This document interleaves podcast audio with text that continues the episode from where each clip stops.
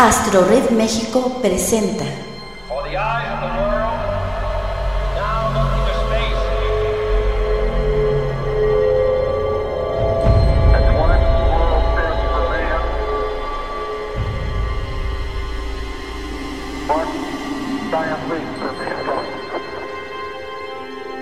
Los amantes de Urania.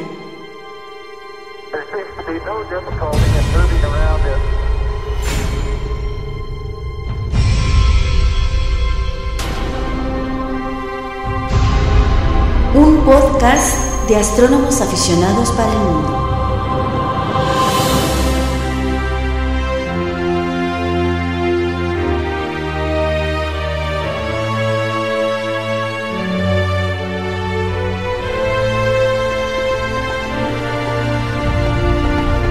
Queda con ustedes Francisco Flores Figueroa.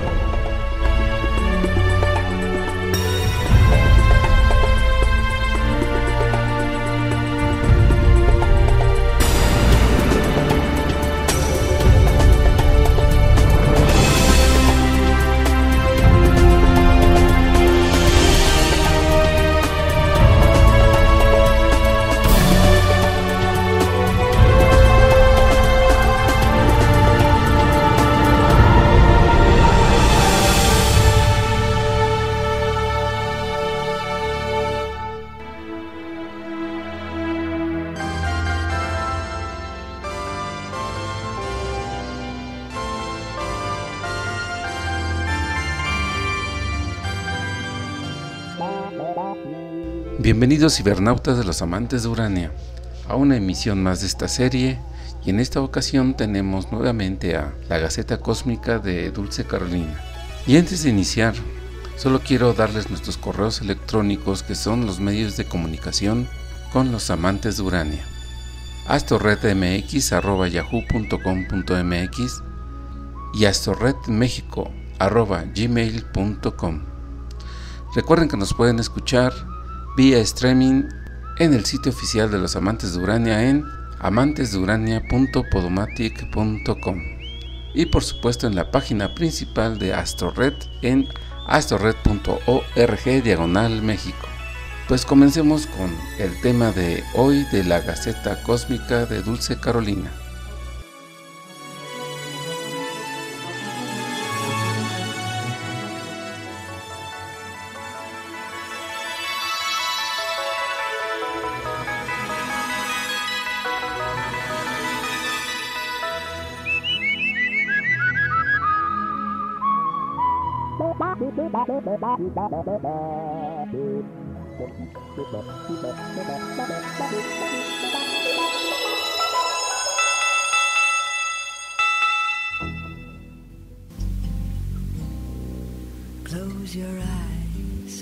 Hola a todos.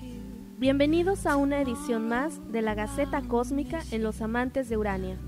Agradeciendo como siempre la oportunidad de compartirles las maravillas del cielo nocturno como aficionada a la astronomía.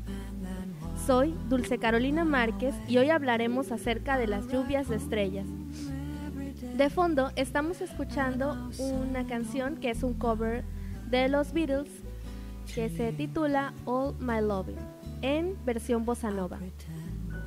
Ver una lluvia de estrellas en una noche despejada y oscura es una experiencia inolvidable. La mayoría de nosotros ha escuchado alguna vez sobre esto e imaginamos muchas cosas al respecto. Por ejemplo, que las estrellas caerán del cielo como si fueran frutos maduros, imaginándolas literalmente como una precipitación pluvial, sin olvidar mencionar lo relativo a los deseos. ¿Quién no ha pedido deseos al ver una supuesta estrella cruzar el cielo? ¿Pero qué son en realidad? No son estrellas como habitualmente se les denomina, sino meteoros. Si recordamos capítulos anteriores de la Gaceta Cósmica, hablamos sobre los diversos objetos celestes. Unos de ellos son los meteoros, que pueden ser tan pequeños como un grano de arena y que son producto de los meteoroides y cometas, ya que cuando estos atraviesan la atmósfera a altas velocidades, van dejando tras de sí una estela de polvo frío. Estas partículas de polvo, cuando entran, En contacto con el aire crean fricción y se calientan a más de 3.000 grados Fahrenheit aproximadamente o 1.648 Celsius. El calor evapora la mayoría de los meteoros, originando lo que hoy conocemos como estrellas fugaces, la mayoría visibles a unas 60 millas o 100 kilómetros. Ahora sabemos que las lluvias de estrellas no son en realidad desprendimientos de estrellas de la bóveda celeste, sino los rastros que los meteoroides y también los cometas van dejando a su paso. Cuando en un periodo determinado del año el número de meteoros incrementa, es lo que conocemos como lluvia de meteoros o de estrellas. Las lluvias de meteoros reciben el nombre de la región del cielo donde parecen provenir, en este caso de la constelación, a lo que los astrónomos conocen como el radiante. Por ejemplo, la lluvia de meteoros leónidas, su radiante es Leo, la de Perseidas de la constelación de Perseo, y así consecutivamente. Después de haber escuchado acerca de lo que son las lluvias de meteoros, vamos a escuchar una pieza musical de título Fly Me to the Moon de Frank Sinatra.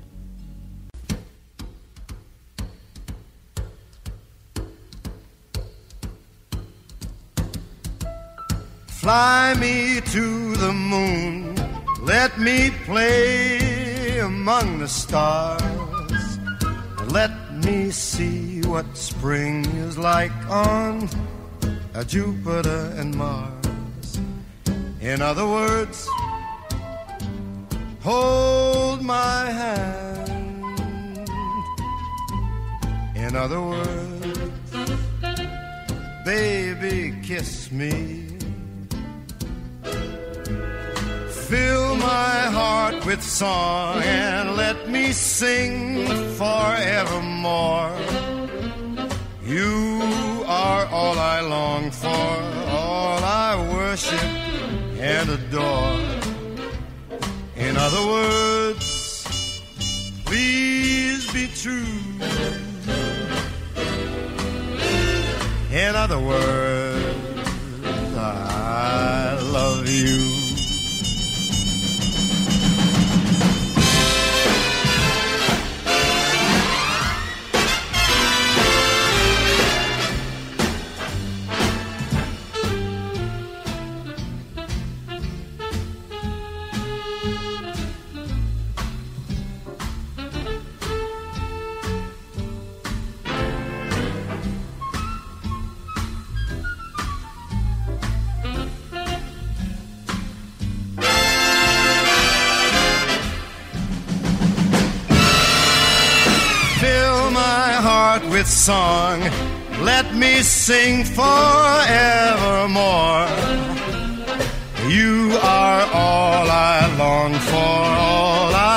worship and adore.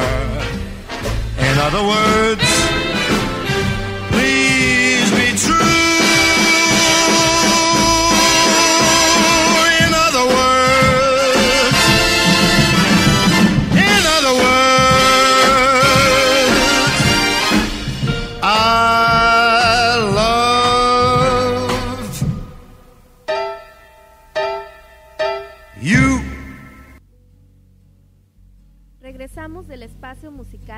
para seguir hablando sobre la lluvia de meteoros.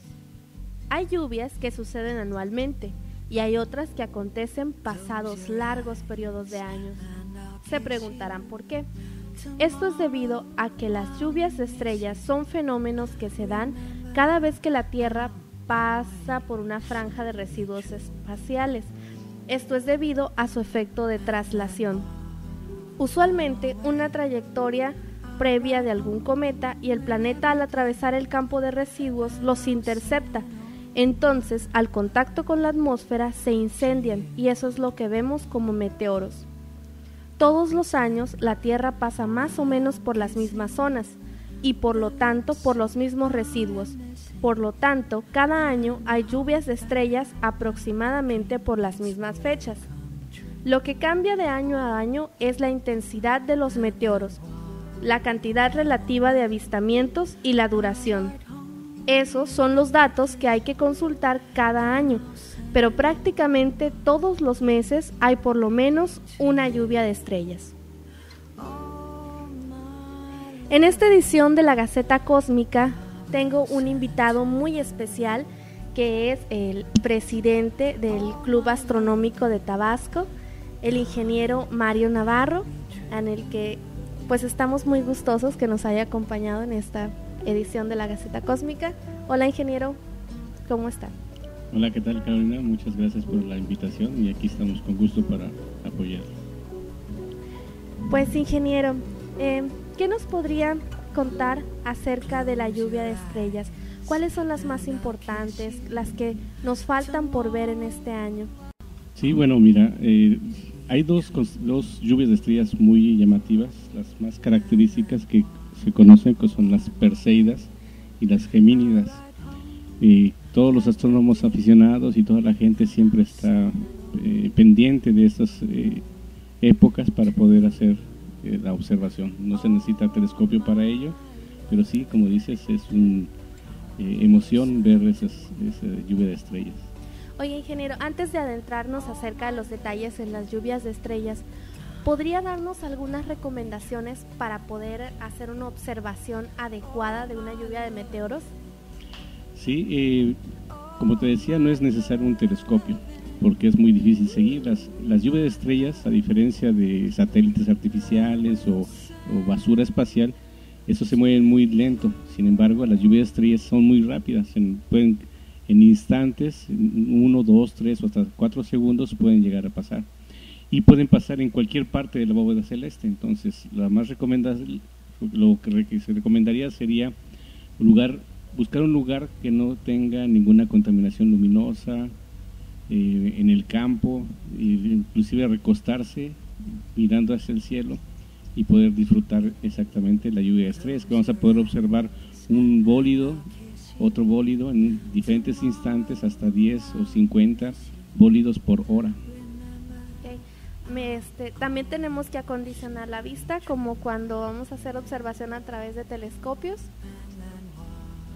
Pues eh, realmente no es tan necesario tampoco, porque lo que es incandescente, lo que se pone incandescente por la velocidad a la que vienen esos eh, partículas, hace que sean muy brillantes y a simple vista pueden llegar a verse.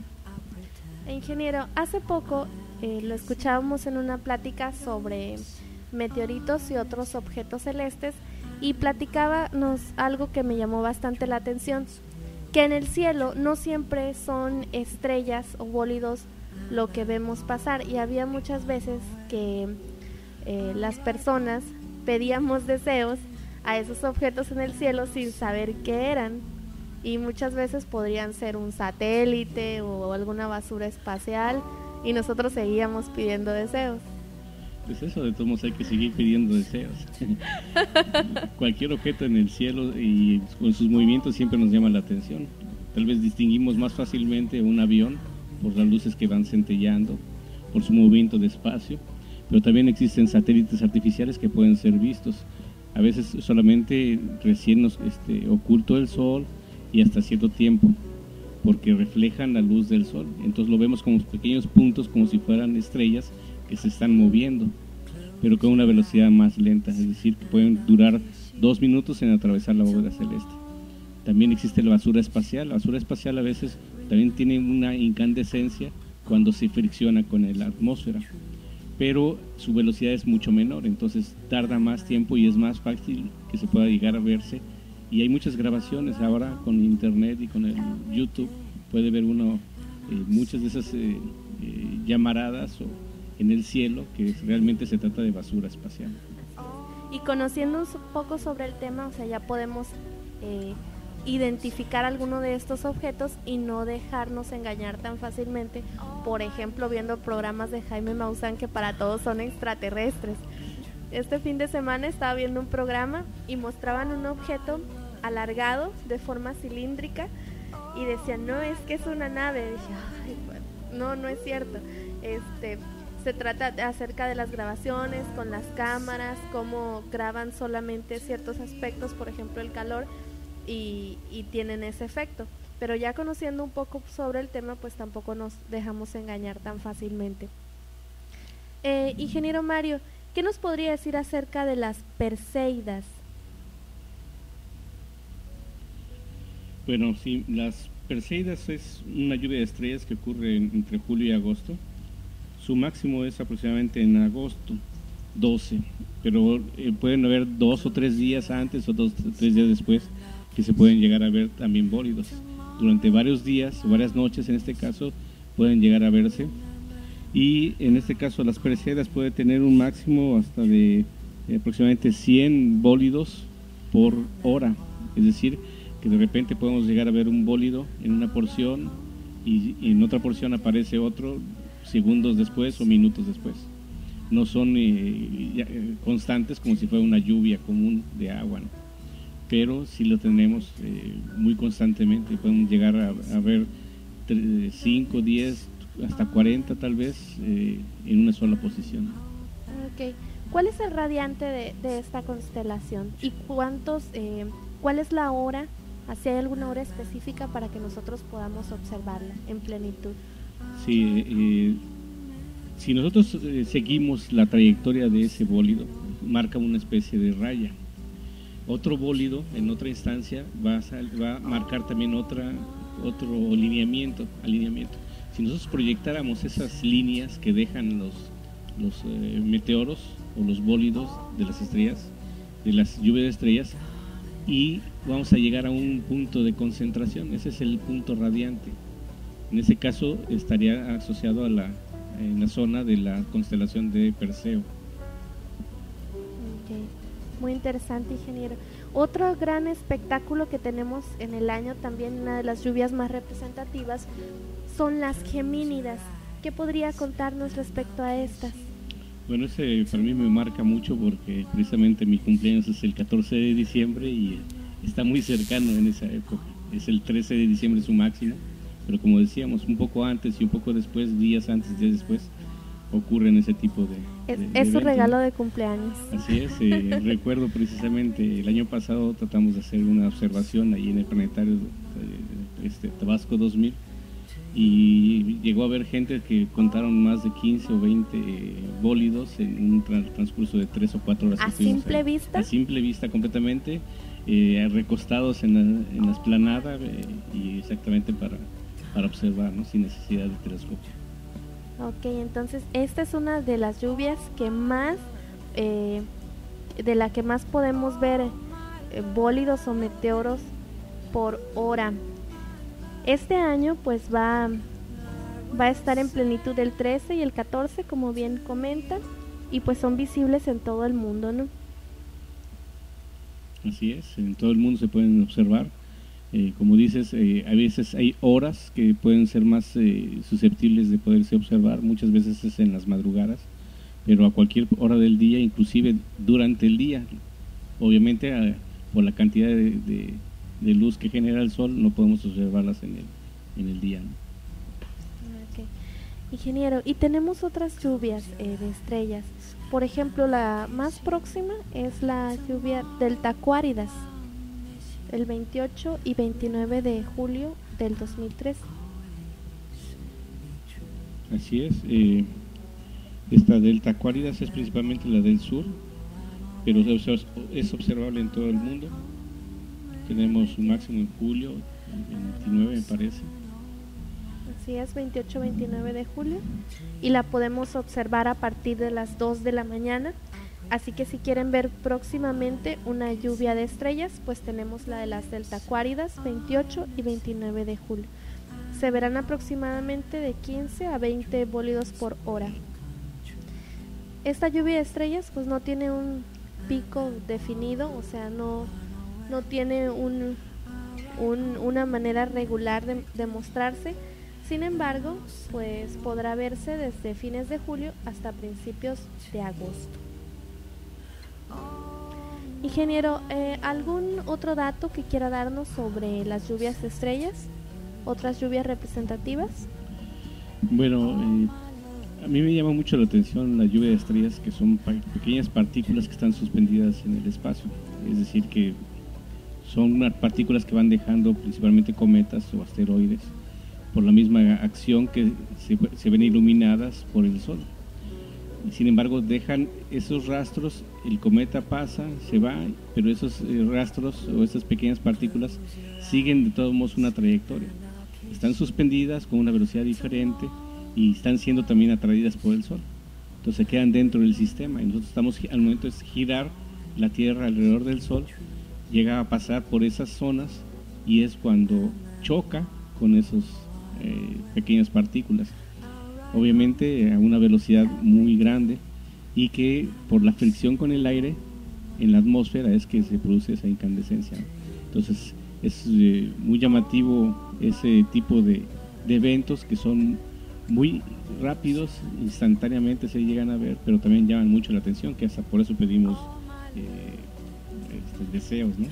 Así es, por eso podemos ver bólidos o meteoros en cualquier época del año, sin necesidad de, que tenga un punto radiante o que vengan de algún lugar en específico. Así es. Ok, gracias ingeniero Mario por compartirnos esta información tan útil e ilustrativa.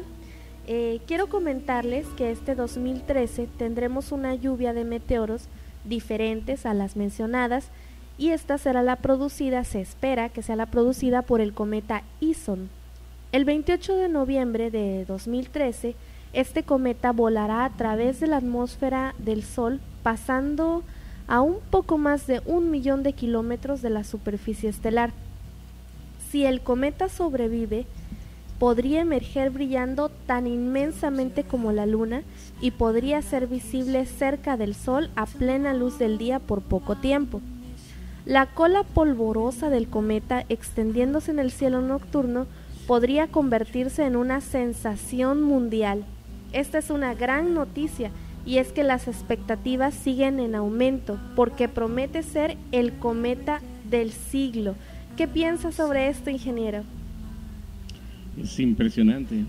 De hecho, ya tuvimos el Pan Stars hace poquito que pasó y que, eh, pues sí, llamó la atención, estábamos buscándolo, pero lamentablemente no fue tan, tan impactante. Este Ison si es, eh, se está pronosticando que sea una, un espectáculo mucho mayor con una eh, luminosidad de su cola mucho más fuerte y tan intenso como una luna llena.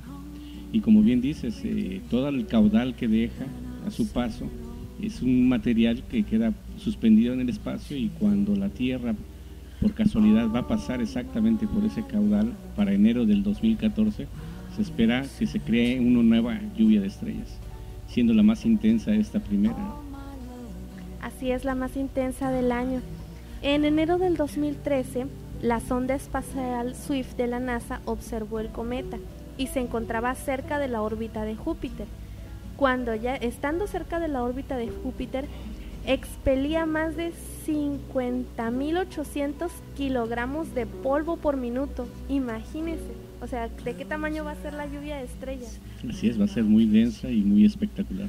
Así es, y por minuto, lo, expelía por minuto.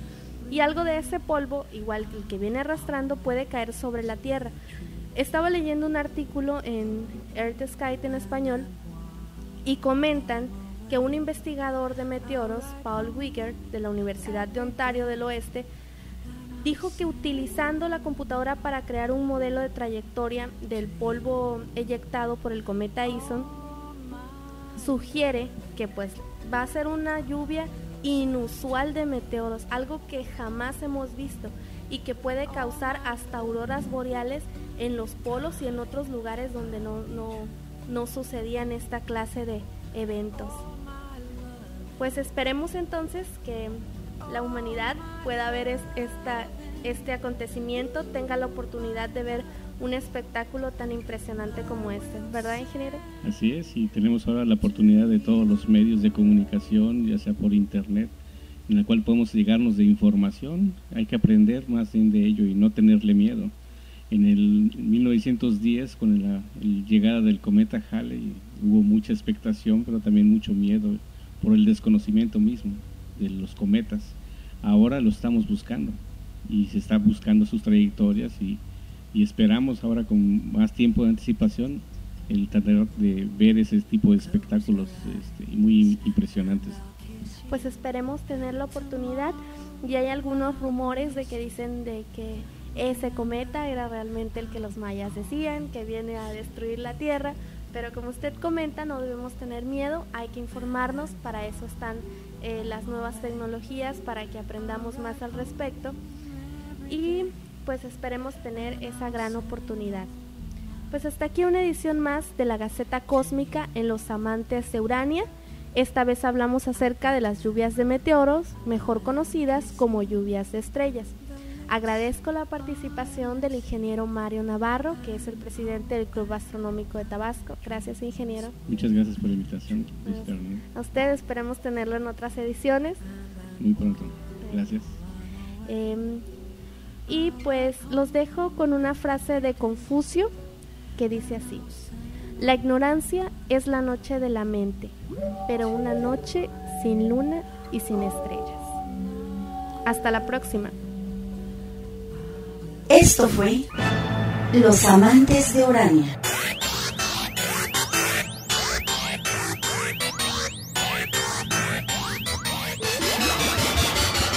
Escuche nuestro próximo podcast y acompáñenos a viajar por el universo con los astrónomos aficionados de México.